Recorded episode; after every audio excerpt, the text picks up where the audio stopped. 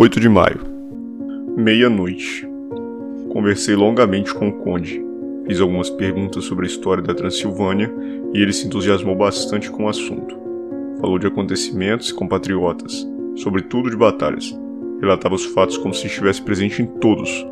Mais tarde explicou que, para um boiardo, orgulhar-se da sua casa e de seu nome é como orgulhar-se de si mesmo. Sua glória e seu destino são igualmente compartilhados. Soube que se referia à sua casa, usava o pronome nós e falava no plural, como fazem os reis. Gostaria de ter anotado tudo o que disse com suas próprias palavras, pois fiquei fascinado com o relato, que parecia conter em si toda a história do país. Eufórico enquanto falava, movimentando-se pelo aposento, confiando seu grande bigode branco e regurando todos os objetos que via pela frente como se fosse esmagá-los com sua tremenda força.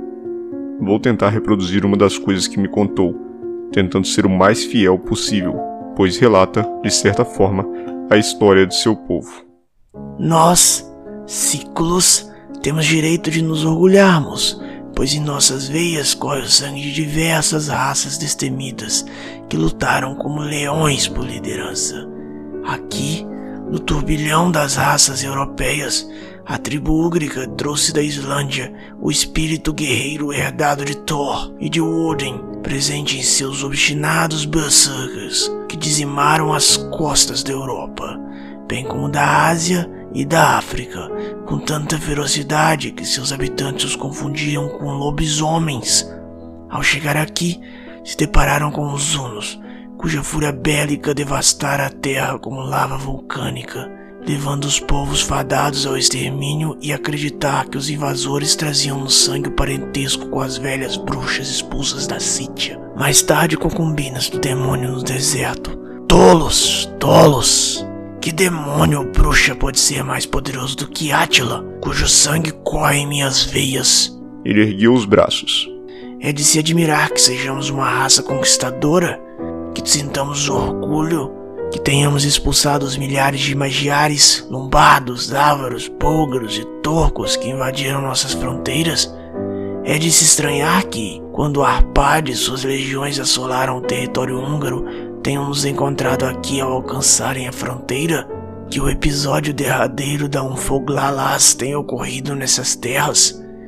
E quando a devastação húngara migrou para o leste, os vitoriosos magiares decretaram seu parentesco com ciclos e a proteção da fronteira turca nos foi confiada por muitos séculos. Uma proteção constante, pois, como dizem os turcos, a água pode repousar, mas os inimigos não descansam jamais. Quem, entre as quatro nações, recebeu com mais júbilo a espada sangrenta ou atendeu mais depressa seu chamado de guerra para servir ao rei? E na ocasião da grande vergonha de minha nação, a derrota na Batalha de Kosovo, quando os pendões dos Valáquios e dos Magiares tombaram sobre a bandeira do Império Otomano, quem, se não um herói de minha raça, que como voivode atravessou o Danúbio e derrotou os turcos em seu próprio solo? Um Drácula, sem dúvida.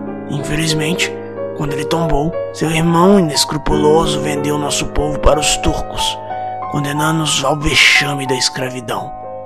Não foi esse Drácula quem, de fato, inspirou outro de sua raça anos mais tarde, conduzir seus exércitos repetidas vezes pelo rio até a Turquia, e, quando rechaçado, retornou inúmeras vezes, e com suas tropas massacradas em sangrento campo de batalha, atacou sozinho, com a certeza de que somente ele era capaz de finalmente conquistar a vitória Disseram que era egoísta e pensava somente em si mesmo. Ignorantes de que vale um povo sem líder, sem um cérebro e um coração para conduzi-lo. Como pode uma guerra chegar ao fim quando nos livramos do jugo dos húngaros após a Batalha de Moax? Nós, os Drácula, estávamos entre os que lidaram o combate, pois nosso espírito jamais poderia sossegar até conquistarmos nossa liberdade. Ah, meu jovem senhor, os ciclos podem se vangloriar de vitórias jamais alcançadas pelos Habsburgo e pelos Romanovs. E os Dráculas são os corações pulsante, o cérebro e a mão que empunha a espada dos ciclos. Os dias de guerra ficaram para trás. O sangue é uma raridade preciosa nesse tempo de paz desonrosa. E as glórias das grandes raças do passado hoje não passam de vestustas fábulas. O dia já estava quase raiando quando nos recolhemos. Nota: este diário guarda uma semelhança atroz com o início de As Mil e Uma Noites e com as aparições do fantasma do pai de Hamlet, pois todas as conversas terminam forçosamente ao cantar do galo.